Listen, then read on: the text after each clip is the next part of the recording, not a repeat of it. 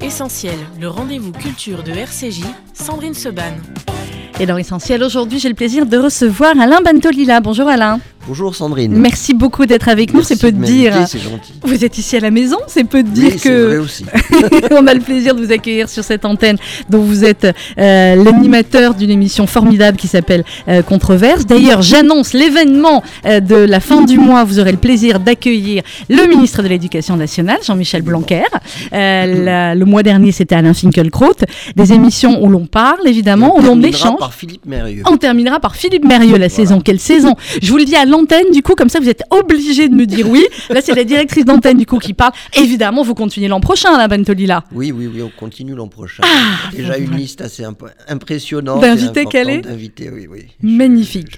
Alors, c'est une émission, celle d'Alain Bentolila, où l'on parle, où l'on échange des idées. Et ce matin, on va essayer, nous, d'en savoir un petit peu plus, peut-être, sur Alain Bentolila et de parler évidemment de ce livre incroyable. Nous ne sommes pas des bonobos, créateurs et créatures. Ça vient de paraître aux éditions Odile Jacob. Et comme, quand même, des fois, un petit peu Alain Bentolila m'impressionne un tout petit peu, je me suis dit, on va être deux au moins pour le, le soumettre aux questions. Avishak Zafrani, bonjour. Merci d'être avec nous, Avishak. Vous êtes journaliste à Academ, euh, vous êtes universitaire, chercheuse en philosophie, vous collaborez également à la revue K.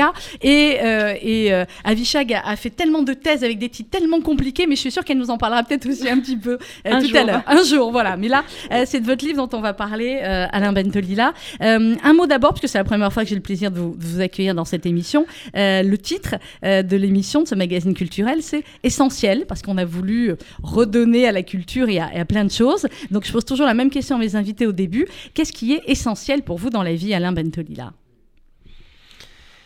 Qu'est-ce qui est essentiel? Ce qui est essentiel, c'est cette capacité de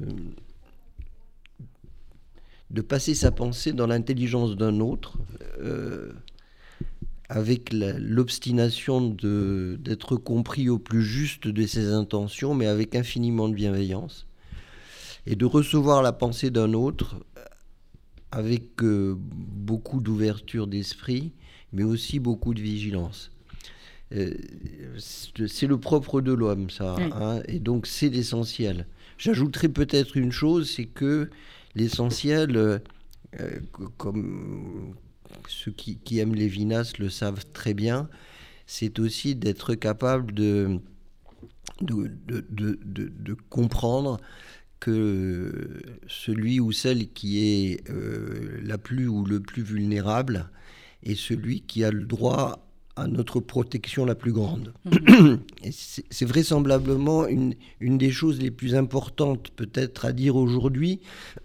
Et contrairement à ce qu'on pourrait croire, les, les deux choses que je viens de, de, de dire euh, vont ensemble. C'est-à-dire c'est parce que il y a cette volonté d'être compris d'un autre en sachant que c'est un autre que aussi euh, on préférera euh, cet échange même ferme et, sans concession à, euh, au massacre d'un autre parce qu'il est faible et vulnérable.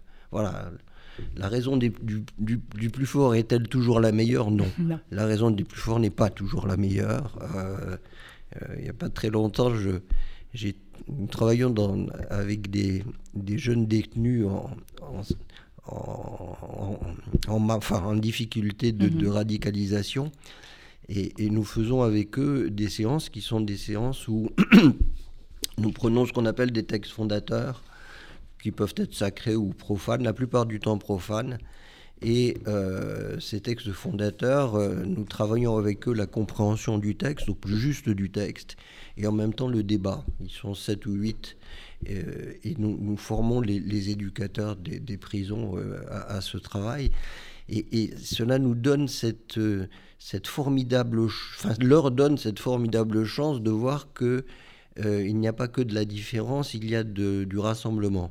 Et que ces grandes questions, qui sont les questions essentielles de l'humanité, essentielles, Oui. voilà, les questions essentielles de l'humanité, euh, dont je- que je- j'en ai cité une, mais, mais, mais on en a beaucoup, ça se débat, ça se discute, ça s'échange. on se rend compte que euh, on, trouve les récits dans des textes extrêmement différents et ça nous rassemble. Et, donc il, y a là cette idée que ce rassemblement est, quelque chose de... S'il n'y a pas ce rassemblement, euh, quoi qu'on fasse, quoi qu'on fasse, vraiment quoi qu'on fasse, c'est-à-dire qu'on pourra multiplier par 10 les forces de police, euh, euh, par 100 le nombre de bombes jetées au Mali.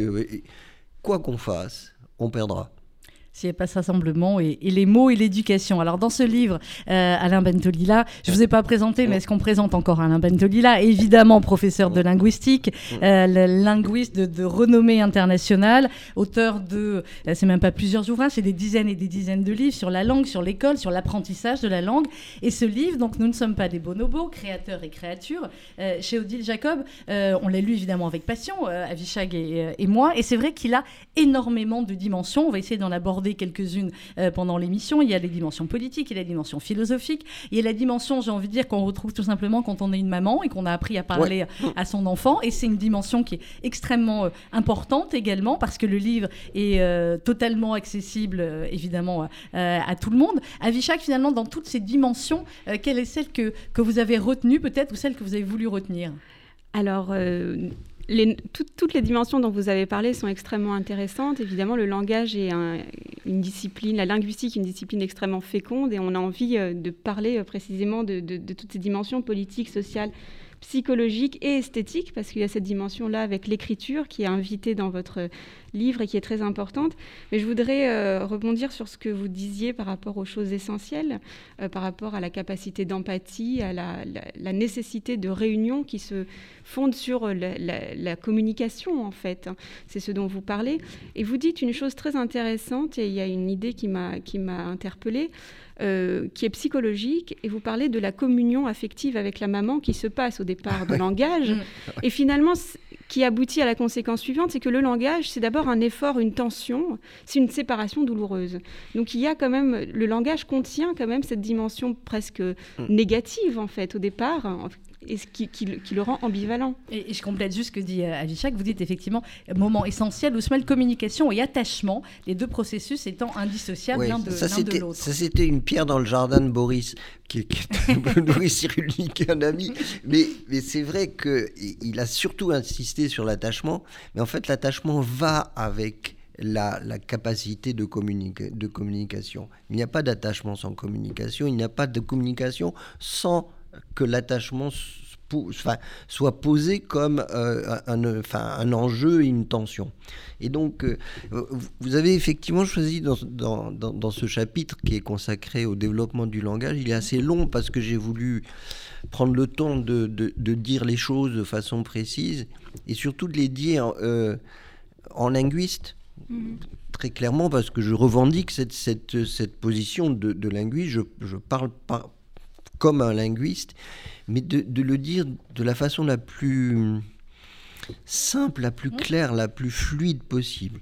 C'est vraisemblablement euh, le livre euh, pour lequel j'ai fait le plus de euh, d'efforts d'écriture et de d'explicitation et de simplicité tout en restant euh, sur une ligne de crête, c'est-à-dire en n'allant pas vers des choses euh, simplistes euh, que tout le monde sait, etc.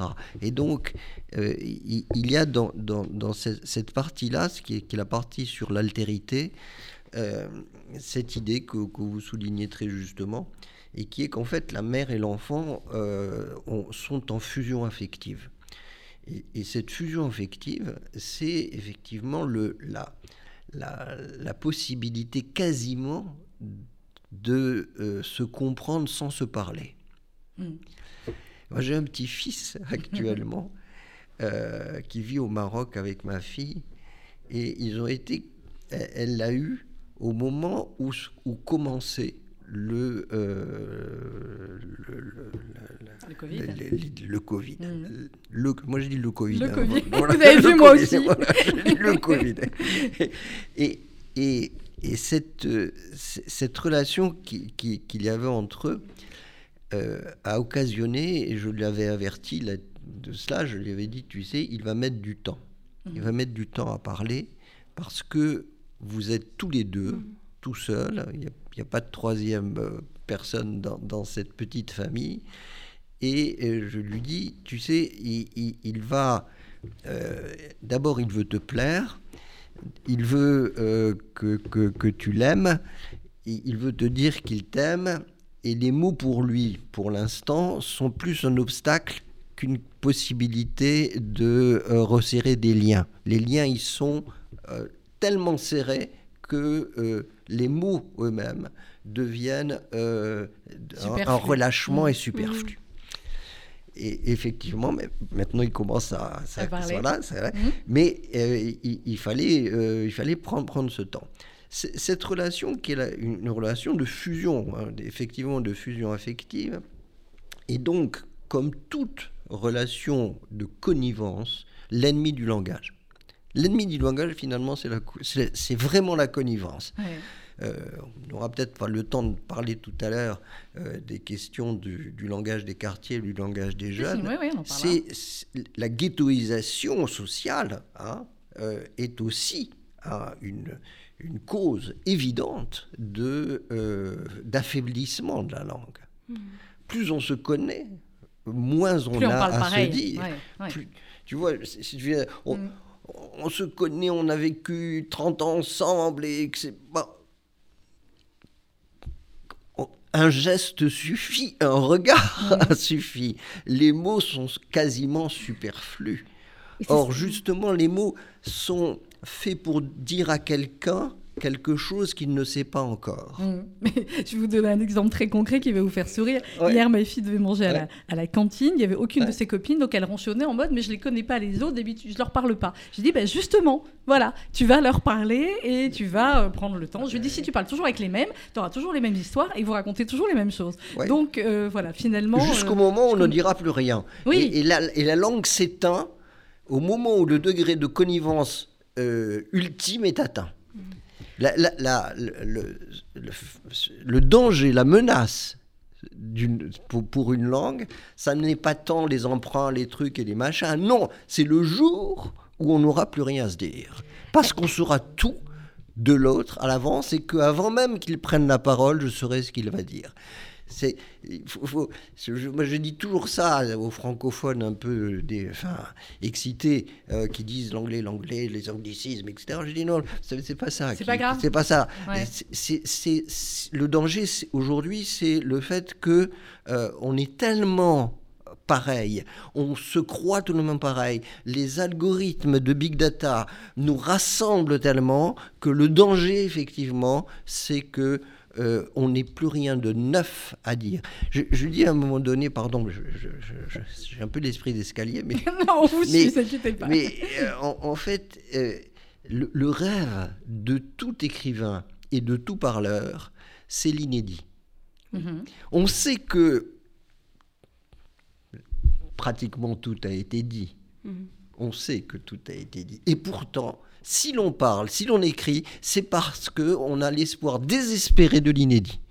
Mais alors justement, est-ce que c'est pas une, c'est ça qui est intéressant, est-ce que c'est pas une ambition comme quelque peu démesurée euh, cette dimension de vouloir dire de l'inédit? Et je dis ça parce que quand je lisais votre livre, je pensais aux thèses de, Michel Foucault, qui a évidemment beaucoup euh, parlé de, de ces sujets et qui dit qu'on appartient à des sociétés du discours, on est systématiquement dans le récit, peut-être aujourd'hui plus même dans le récit de soi, avec une mm. culture narcissique, etc.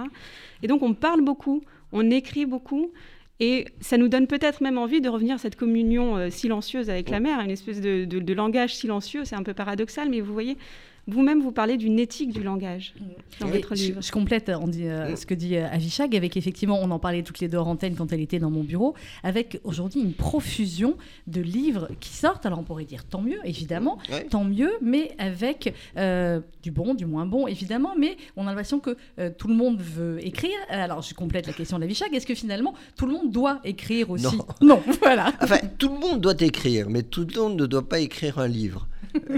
C'est une assaise d'écrire un livre. Franchement, c'est, il faut s'y mettre, il faut être, il faut avoir le courage euh, de se lever le matin et dire je vais écrire. Il faut avoir le courage de, de, relire ce qu'on a fait la veille et de jeter les dix pages qu'on a sué sang et eau à, écrire et les jeter à la poubelle parce que ça n'est pas encore ça.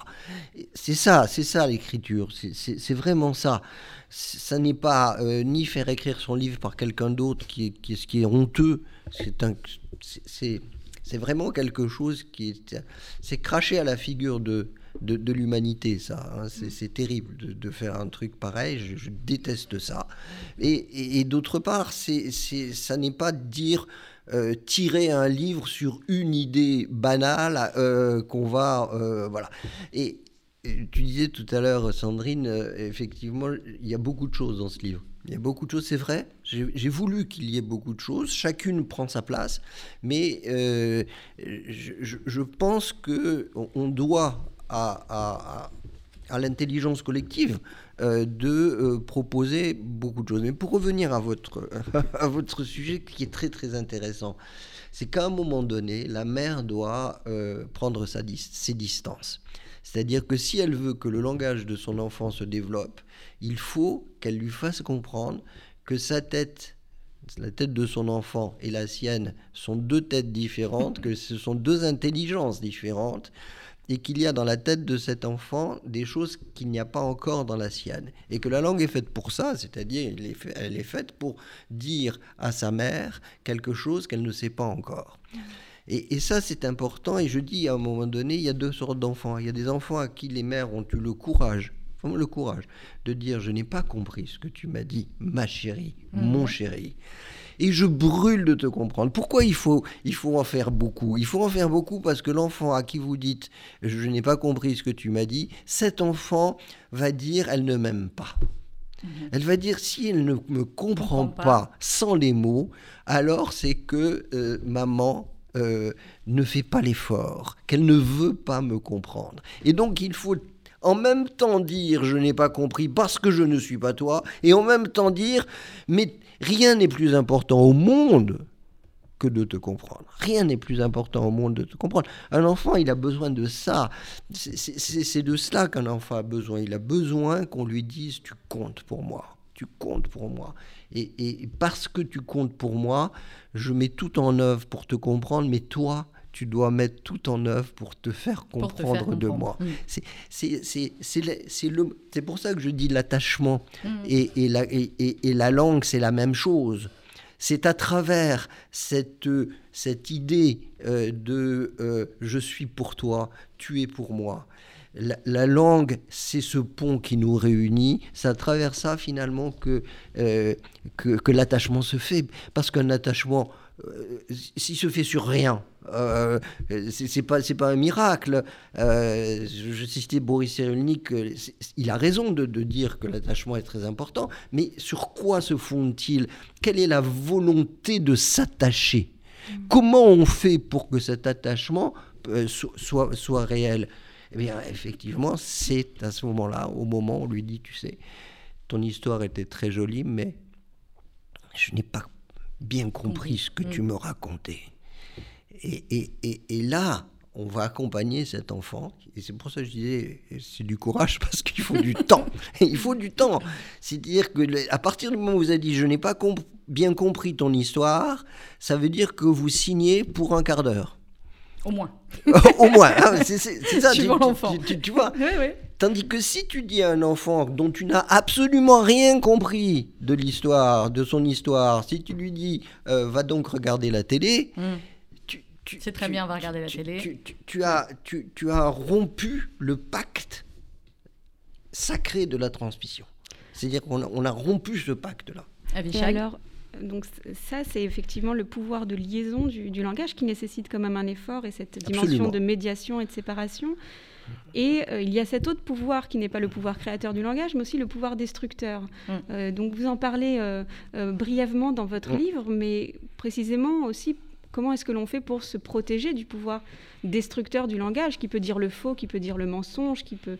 qui, est ambivalent en réalité. Bah, euh, vous, connaissez bien euh, l'histoire, la fable d'Ésope hein, euh, sur les langues.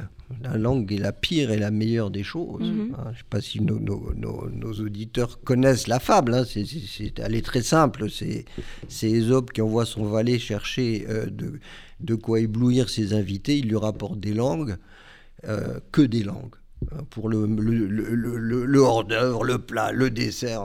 Il dit Mais écoute, c'est pas possible. Enfin, qu'est-ce que tu me fais là? Je veux les éblouir et tu me donnes. Il dit Mais c'est parce que c'est la meilleure, la plus belle, la, la meilleure des choses. Il dit Oui, non, mais c'est pas possible. Non, non, non, retourne au marché rapidement. Il revient et il ramène des langues. et il, avait dit, au moment où il le renvoie au marché, il lui dit Amène-moi la pire des choses. Il disait Au moins, je suis sûr qu'il va pas. Il lui ramène des langues. Et l'autre, les, autres lui dit Non, mais attends, c'est pas possible. Tu te moques de moi. Non, non, non, maître, je ne me moque pas de vous. C'est aussi la pire, des choses. C'est Camus aussi, c'est mal nommer les choses. Mais tu vois, c'est très important. Pourquoi? Parce que la langue ne porte pas en elle-même euh, un, le, enfin, un, souci éthique. Mmh. Euh, elle servira avec autant de, euh, j'allais dire, de servilité ou, et, parfois de bonheur le pire usurpateur, l'imposteur comme le juste. Et, donc, le propre du langage, pourquoi c'est le propre de l'homme? Parce que le langage donne à l'homme sa responsabilité il ne porte pas la certitude de dire de jolies choses, de belles choses et des choses justes. Non, il peut. Je, donne un exemple dans, ce livre, je ne sais pas si, vous vous en rappelez. C'est quand, je, travaillais sur un autre livre et euh, j'avais euh, euh, sous les yeux parce que je travaillais sur la, langue de, la loi et donc c'était le, principe d'Archimède. Mmh. Et donc, et puis je, continue et, euh, pour un autre chapitre, je travaillais sur euh, euh, les, enfin, des, des, écrits qui étaient des écrits de, de, pendant, pendant l'occupation. Et pendant l'occupation, je lis un truc qui s'appelle Je suis partout. Et dans, ce, dans, dans, cet article, Je suis partout, en fait, on disait euh, quelque chose comme ça, je rappelle, je dis ça de mémoire, euh, les juifs, demi-juifs, quart de juifs, sont euh, à, font, font, font, peser une pression sur les institutions qui les détruira. Et, ça continue. Et, les deux, le, principe d'Archimède et cette, cette, horreur absolue euh, se, sont liés pour le linguiste et je me suis dit on utilise les mêmes, quasiment les mêmes mots, mais surtout les mêmes articulations logiques, c'est-à-dire la même démonstration pour ce qui est de quelque chose qui est la vérité et sur quelque chose qui est absolument épouvantable. Et donc, c'est bien, bien ça la question, c'est que, que la langue enfin, laisse à l'homme le soin euh, de, la responsabilité du contenu de ce qu'il dit, parce que sa forme, elle, sera euh, la même, quel que soit ce, qu'on dit. Donc c'est très très important de bien, comprendre ce, le, fait qu'il il y a des tribuns formidables qui sont de parfaits salopards. Mmh. Et ça dit à nos auditeurs, méfiez-vous. Mm. Ça n'est pas parce que la langue est belle que la mm. langue est juste. On l'a eu. Il vaut mieux bégayer comme, euh, comme Moïse. Et ah, exactement. Oui, oui, il vaut mieux. absolument, vous avez tout à fait raison. C'est exactement ça. ça. Voilà, il vaut mieux bégayer. Il vaut mieux bégayer. Et, transmettre les dix commandements. Et se reprendre à deux fois pour parler. Euh, c'est un peu ça le, la, absolument, la conséquence du bégaiement de, Moïse. Mais est-ce que vous, en tant que linguiste, vous avez une méthodologie qui protégerait de, ah. ces écarts, de ces abus de, langage? Oui, la méthodologie, c'est l'analyse. Il faut analyser. Il faut, il faut d'abord apprendre à nos enfants et nous-mêmes apprendre que la valeur d'un texte ou d'un discours ne dépend pas de celui qui, du statut de celui qui le dit ou qui l'écrit. Alors, on va continuer à en parler. Dans, on va continuer à en parler dans un instant. Nous avons le plaisir ce matin d'être en compagnie d'Alain Bentolila. Nous ne sommes pas des bonobos. Je m'aperçois qu'on n'a même pas encore parlé du titre du livre. On va en parler juste après. Créateur et créature, c'est aux éditions Odile Jacob. Si tout va bien, parce que là, c'est une nouvelle technologie, on va tenter avec vous en direct. Euh, Alain Bentolila, normalement, c'est Dalida qu'on va retrouver avec bah, Parole, Parole. Parole, Parole. Ah, bien sûr. Et on se retrouve juste après avec Alain Bentolila et Avishag. Je te regarde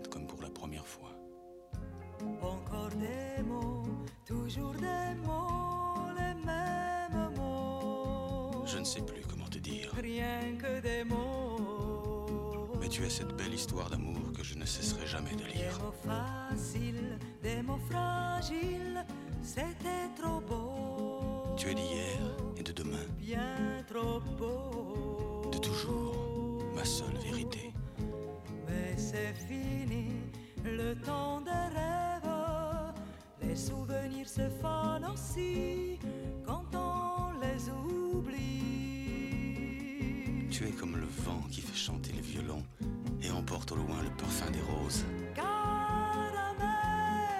bonbon et chocolat. Par moments, je ne te comprends pas. Merci pas pour moi, mais tu peux bien les offrir à une autre qui aime le vent et le parfum des roses. Moi, les mots tendres enrobés de douceur se posent sur ma bouche, mais jamais sur mon cœur. Une parole encore. Parole, parole, parole. Écoute-moi. Parole, parole, parole. Je t'en prie. Parole, parole, parole. Je te jure. Parole, parole, parole, parole. Parole, encore des paroles que tu sais, mon Voilà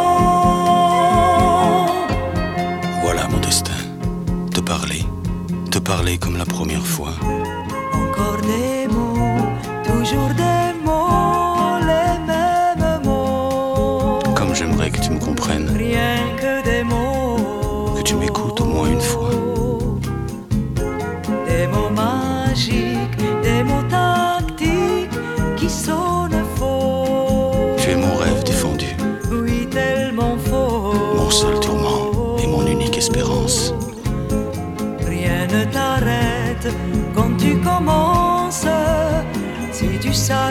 J'ai envie d'un peu de silence. Tu es pour moi la seule musique qui fait danser les étoiles sur les dunes. Caramel, bonbon et chocolat. Si tu n'existais pas déjà, je t'inventerais. Merci pas pour moi, mais tu peux bien les offrir à une autre qui aime les étoiles sur les douceur se posent sur ma bouche, mais jamais sur mon cœur. Encore un mot, juste une parole. Parole, parole, parole. Écoute-moi, Parole, parole, parole. je t'en prie, Parole, parole, parole. je te jure.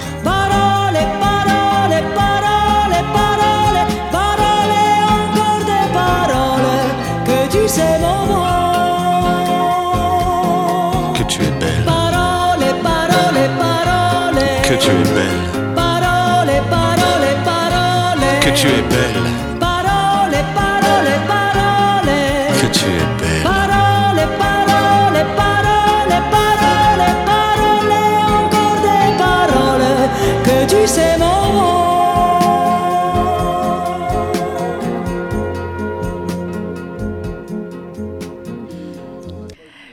Parole, paroles. Et on continue à parler, nous d'ailleurs, même en antenne, je peux vous le dire, avec euh, mon invité ce matin. Notre invité, Alain Bentolila, nous ne sommes pas des bonobos créateurs et créatures. À mes côtés, pour l'interviewer, Avishag euh, Zafrani, journaliste à, euh, à Academ. Alors, c'est vrai que pff, il nous faudrait encore 3-4 heures, hein, on est d'accord, Avishag, pour parler de tous les, euh, les thèmes et les sujets du, du livre d'Alain Bentolila. Mais c'est vrai que ce titre, voilà, nous ne sommes pas des bonobos, créateurs et créatures. Vous expliquez dès le début euh, du livre, effectivement, la différence entre les créateurs et les créatures. Est-ce que ça veut dire aussi, Alain Bentolila, vous, vous expliquez sur le langage qui fait de nous, finalement, des êtres humains, des créateurs et non pas des, euh, des créatures Est-ce que ça veut dire qu'à un moment donné, euh, ça vous énervait peut-être un petit peu qu'on euh, compare en permanence le langage des animaux, aussi Mm. intéressant puisse-t-il être, que, euh, avec le langage humain?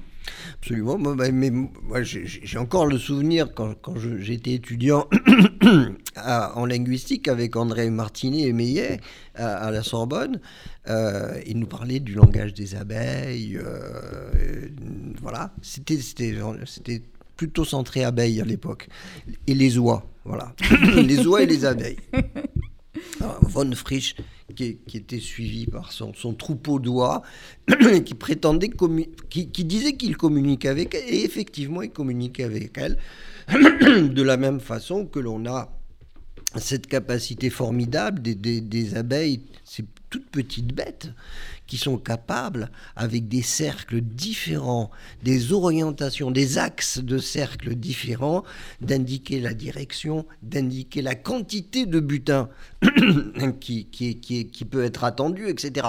Et par conséquent, il est hors de question de dire que les animaux ne communiquent pas. Ils communiquent, communiquent. bien entendu qu'ils communiquent, mais ils ne communiquent pas par un langage.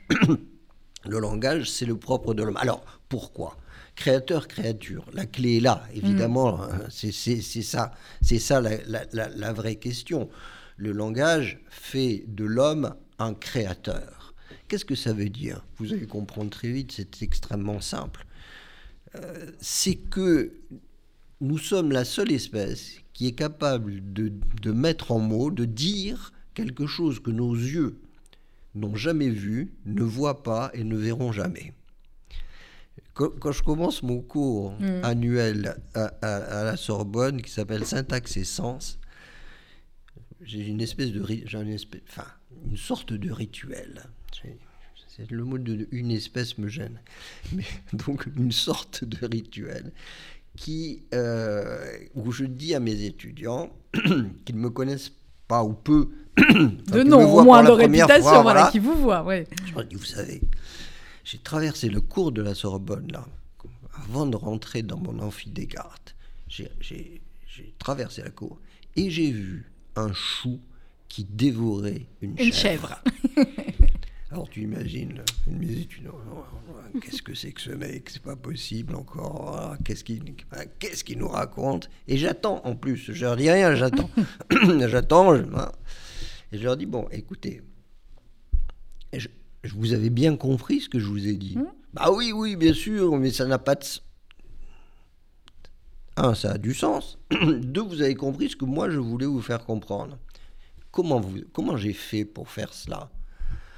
Ah ben, euh, vous avez dit que euh, euh, c'était un chou qui mangeait une chèvre, ça n'a pas de sens. Bon, je dis, la question n'est pas que, ça n'ait pas de sens, parce que vous ne l'avez pas, vous n'avez pas la possibilité de vérifier par vos yeux ce que ma phrase vous dit, mais j'ai le pouvoir, moi, parce que je mets chou devant dévorer et chèvre après dévorer, de vous faire comprendre, de vous donner une vision qui n'est pas la vision conformiste du monde. Ah oui, oui, oui. Et, et donc, là, comme ils sont nuls en grammaire quand ils arrivent chez moi, Eh, Normalement, euh, pourtant, ils sont à la parce- fac, parce hein, mais bon, c'est un autre problème. vraiment- la- Voilà. L'école n'a pas vraiment. moi, euh, je leur dis, c'est ce qu'on appelle l'antéposition du sujet. C'est Mhm. parce que le sujet est avant le verbe qu'il est agent, sauf si nous sommes en voie passive, auquel cas c'est. mais- et je leur explique la- l'affaire comme ça, et je démarre mon cours de syntaxe de cette façon-là. Et, et, et, et, et je leur dis à un moment donné, parce qu'il faut bien expliquer les choses, je leur dis, vous savez, euh, c'est comme ça que Galilée a pu euh, devant ses juges qui ne voulaient pas l'écouter, qui ne voulaient pas le comprendre, qu'il a pu leur dire au plus juste de ses intentions sa pensée. Il ne leur a pas dit regardez, parce que s'ils avaient regardé, Galilée, comme ses juges, lève les yeux au ciel et dit et voit le soleil qui bouge. Il voit le soleil qui monte, qui culmine, qui descend et qui se couche. Et donc, lui étant immobile, c'est effectivement le soleil qui tourne autour de la Terre. Et donc, on est là dans une situation où les yeux nous disent, nous montrent quelque chose, et où la pensée de Galilée, appuyée sur euh, des recherches et euh, la mise au point d'un télescope particulier, euh, où la pensée de Galilée appelle la langue à montrer, à dire autre chose. Et donc, euh, la, la- la- la- la recherche scientifique est fondée sur ce pouvoir de la langue de contredire sa pensée, c'est-à-dire de créer. Une créature se contente de contempler. Mhm. Une, Un créature crée. contemple. Elle contemple l'œuvre- du créateur, qui, qui est Dieu, et pas moi. hein. Di- dire l'homme est créateur, C'est quasiment iconoclaste. hein. Euh, J'ai conscience euh, de l'offense absolument. Chacun crée Voilà. ensuite. Voilà, Voilà. chacun crée. Enfin, chaque être humain mais crée. il est clair que nous sommes là devant euh, une situation où euh, l'homme donne le, Dieu donne le verbe à l'homme, mais il donne le verbe à l'homme pour qu'il crée et non pas euh, pour simplement soit se taire, soit dire fidèlement ce que le monde lui montre. C'est intéressant que, que vous disiez ça parce que vous consacrez un chapitre à la quelques pages en tout cas à la religion et au verbe révélé. Ah ouais, Et, Et Dieu donc, il y a cette- ça, oui. Donc là vous, vous dites Et Dieu dans euh, tout ça. Ouais. Vous, vous dites à peu près l'inverse parce que vous dites qu'il y a euh, ce verbe révélé qui est en Ouais. fait un principe de soumission. Ouais. Et, fi- et- et là, vous opposez le verbe créateur. Justement, j'allais vous poser une question là-dessus parce qu'il y a Mm. aussi tout le travail d'exégèse, le verbe créateur, le travail sur le texte de certaines religions qui s'oppose à cette dimension de, de soumission dont, dont- dont- dont vous parlez. D'ailleurs, c'est un des combats que, que- que vous menez qui a fait que vous avez écrit euh, ce livre. hein, parce Mm. que euh, comment est-ce que l'on se sépare on, se- on prend de la distance avec l'ivresse interprétative. C'est- votre expression. Oui, c'est vrai. Euh, Il y, a- il y a deux dangers. La- le premier danger, c'est la soumission. C'est-à-dire, je reçois, je reçois le dogme. euh, Et j'applique. hein, c'est Hein les, les versets du Coran. hein, euh, euh, L'écrit tombe sur les épaules hein, de, de Mohamed. Il tombe sur ses épaules comme, comme, comme, un- comme quelque chose comme ça, boum, ça, puis il, ne- dit pas ça rentre dans la tête du prophète, non, il dit ça tombe sur les épaules. C'est comme un poids, tu vois, c'est Mhm. c'est ce poids-là qui, voilà, et, et- et il faut, euh, sous le poids du message divin, on plie et on s'agenouille. Hmm. Cet agenouillement est dû au poids euh, du, du discours dogmatique qui s'impose aux croyants. L'exégèse, c'est quand on se relève, c'est-à-dire on quitte l'agenouillement et qu'à ce moment-là, avec respect, avec infiniment de respect, mais infiniment de liberté, on va interpréter ce discours sacré, certes, mais pas intouchable, mais pas ininterprétable. Hein, c'est- ouais. ça la, la- la- la vraie question. J'en discutais avec Dolphine Orviller il n'y a pas très longtemps. Ah, Elle était là en enregistrement, vous auriez pu vous croiser. Elle Voilà. était là il y a quelques minutes. Et, et- et nous sommes bien d'accord sur cette question. Cette question, c'est prendre le pouvoir de l'exégèse. hein. Mm. Eh, Vous, dites dans le livre, celui Ouais. qui entre dans une religion, quelle qu'elle soit, doit se donner la peine d'aller en questionner lui-même les discours et les textes. Il faut qu'il soit capable de faire l'effort du sens et d'ainsi confronter ses propres interprétations à celles des autres avec autant de conviction que de respect. C'est ce qui est le plus dur finalement aujourd'hui? C'est Pour la certains, chose en la- tout cas. C'est la chose la plus, la plus, la plus dure et, mais, et aussi bien, et bien entendu parce que nos, nos, nos, nos prêtres euh, et, et- et prophètes euh, autoproclamés euh, ont tout intérêt, au contraire, à dire ne vous en occupez pas. Oui. C'est notre affaire. Euh, n'a- N'allez n'allez pas question. C'est inquestionnable. C'est inquestionnable Et le questionner est, est- est sacrilège. Et par conséquent, il laisse les croyants. C'est pour prendre les. Il y a des phrases comme ça dans chaque religion. Hein, euh, ouais. ah, bah, euh, Les voies du Seigneur par- sont par- impénétrables, par- certains, par voilà. définition. Et, et la meilleure preuve, c'est que euh, dans toutes les religions, il y a une langue du sacré qui est différente de la langue profane.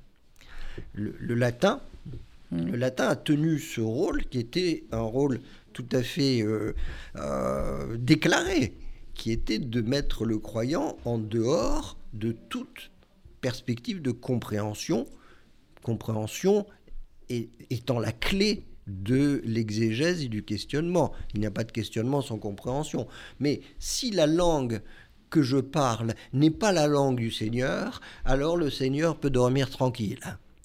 Alors, euh, vous- Tu vois, Richag, ouais. Oui. Le, le Seigneur peut Oui, oui. dormir tranquille. Il peut dormir et, ses- et ses- et ses turiféraires dormiront aussi le plus tranquillement possible et m'imposeront les pires des choses. Et donc, le latin, l'arabe classique, Mhm. que les. Alors, c'est c'est en- enfin, la même chose, parce que l'école arrive tout de suite après. Pendant longtemps, le- la langue de l'école était le latin, qui permettait d'exclure tous les gamins qui, effectivement, parlaient euh, à quelque chose qui était euh, un- une langue régionale, un dialecte, etc. Tout ça était passé à la trappe. L'arabe classique est une langue qui est la langue de Dieu, très bien. Sauf que cette langue de Dieu fait que l- 80% des Marocains, qui est un pays que, que- que je connais bien et que j'adore, euh, mais en Algérie c'est exactement pareil, 80% des gens ne la parlent pas, ne la comprennent pas. Le drame, c'est que c'est cette langue-là qu'on a choisie pour l'école.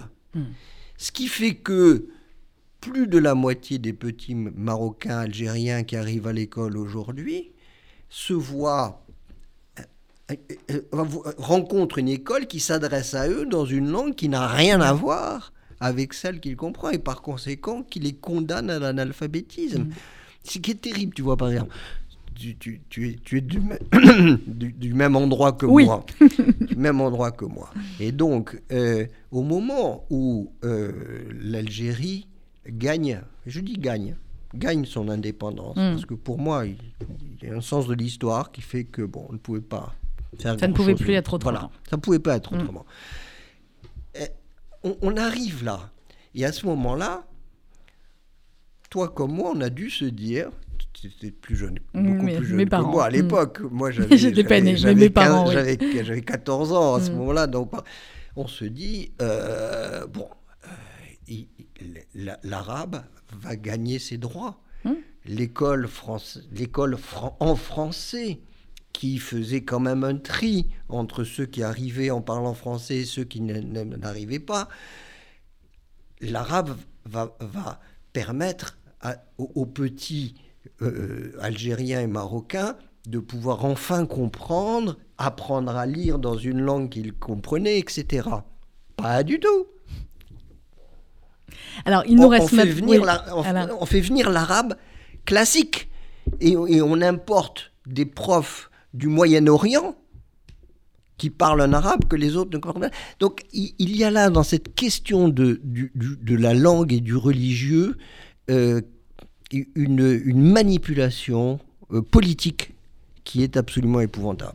Il nous reste 4 minutes Oh d'émission. là. Donc, Avishak, si vous avez une question en une minute, et j'en ai encore une, moi, là, en une minute. D'accord. Compliqué, hein En- et en je une- répondrai En une minute pour. euh, bon, Ouais. j'en- j'avais beaucoup d'autres. On va euh, refaire une autre questions, émission, c'est pas possible Je vais, je vais continuer juste sur, sur cette dimension religieuse parce que vous dites, euh, vous, prenez, vous avez une expression très forte. Vous parlez de Dieu comme d'un illettré. Vous dites Dieu est illettré Ah oui. parce qu'il est immortel. Ah, Ce, ouais. qui n'est- ce qui veut dire que le langage a un pouvoir de conjuration de la mort, en fait. hein, pour, euh, et c'est ce qui va Absolument. vous mener au thème de l'écriture. C'est pas le langage, c'est l'écriture a, Oui, a un ça. pouvoir de conjuration Oui. de la mort.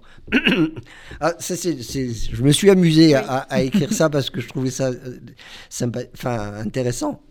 l'écriture, pourquoi est-ce que j'écris Pourquoi j'écris?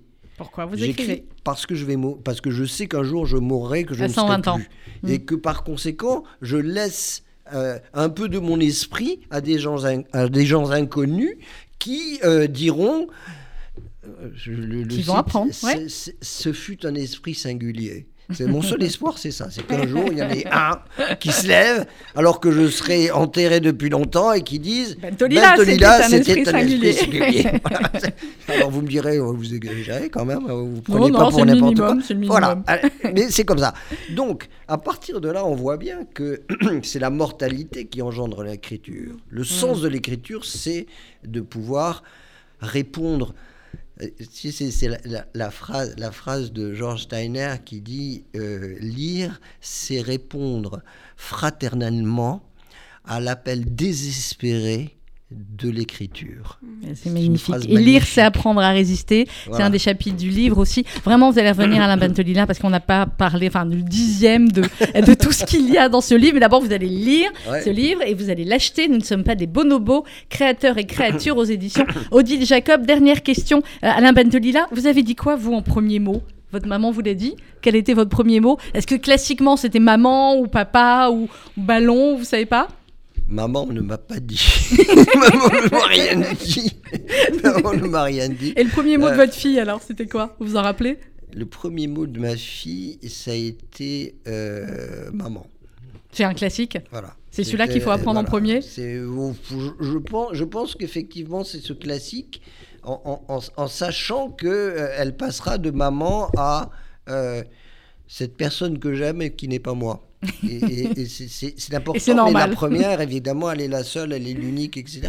Tu sais, tu sais, par exemple, qu'il il y, a- il y a des mères qui, parce qu'elles sont pas très, très bien avec, euh, avec elles-mêmes, inventent un langage spécifique qu'elles sont seules à comprendre avec leur enfant. Ouais, bon, et on là, a des, enfants qui arrivent en, en consultation et qui ont des et qui, qui parlent un langage qui n'est- qui n'est pas du tout la langue, non, mais que- qu'elle- qu'elle- qui, qui leur permet de communiquer uniquement avec leur mère. Ouais, bon alors ça c'est de la mère juive, absolument. Effectivement, elle est créatrice d'un certain côté, mais là c'est un autre domaine.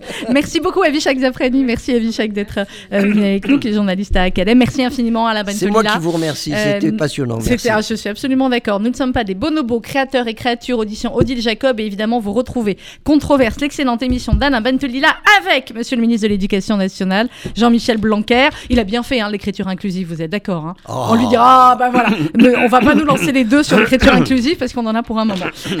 Dans Oui, quelques instants. un beau Ah bah alors ça, voilà. On refait une émission là-dessus, je vous l'ai dit. Euh, Quand merci beaucoup. RCJ Midi, c'est dans un instant avec Rudy Saada et Margot Siffer.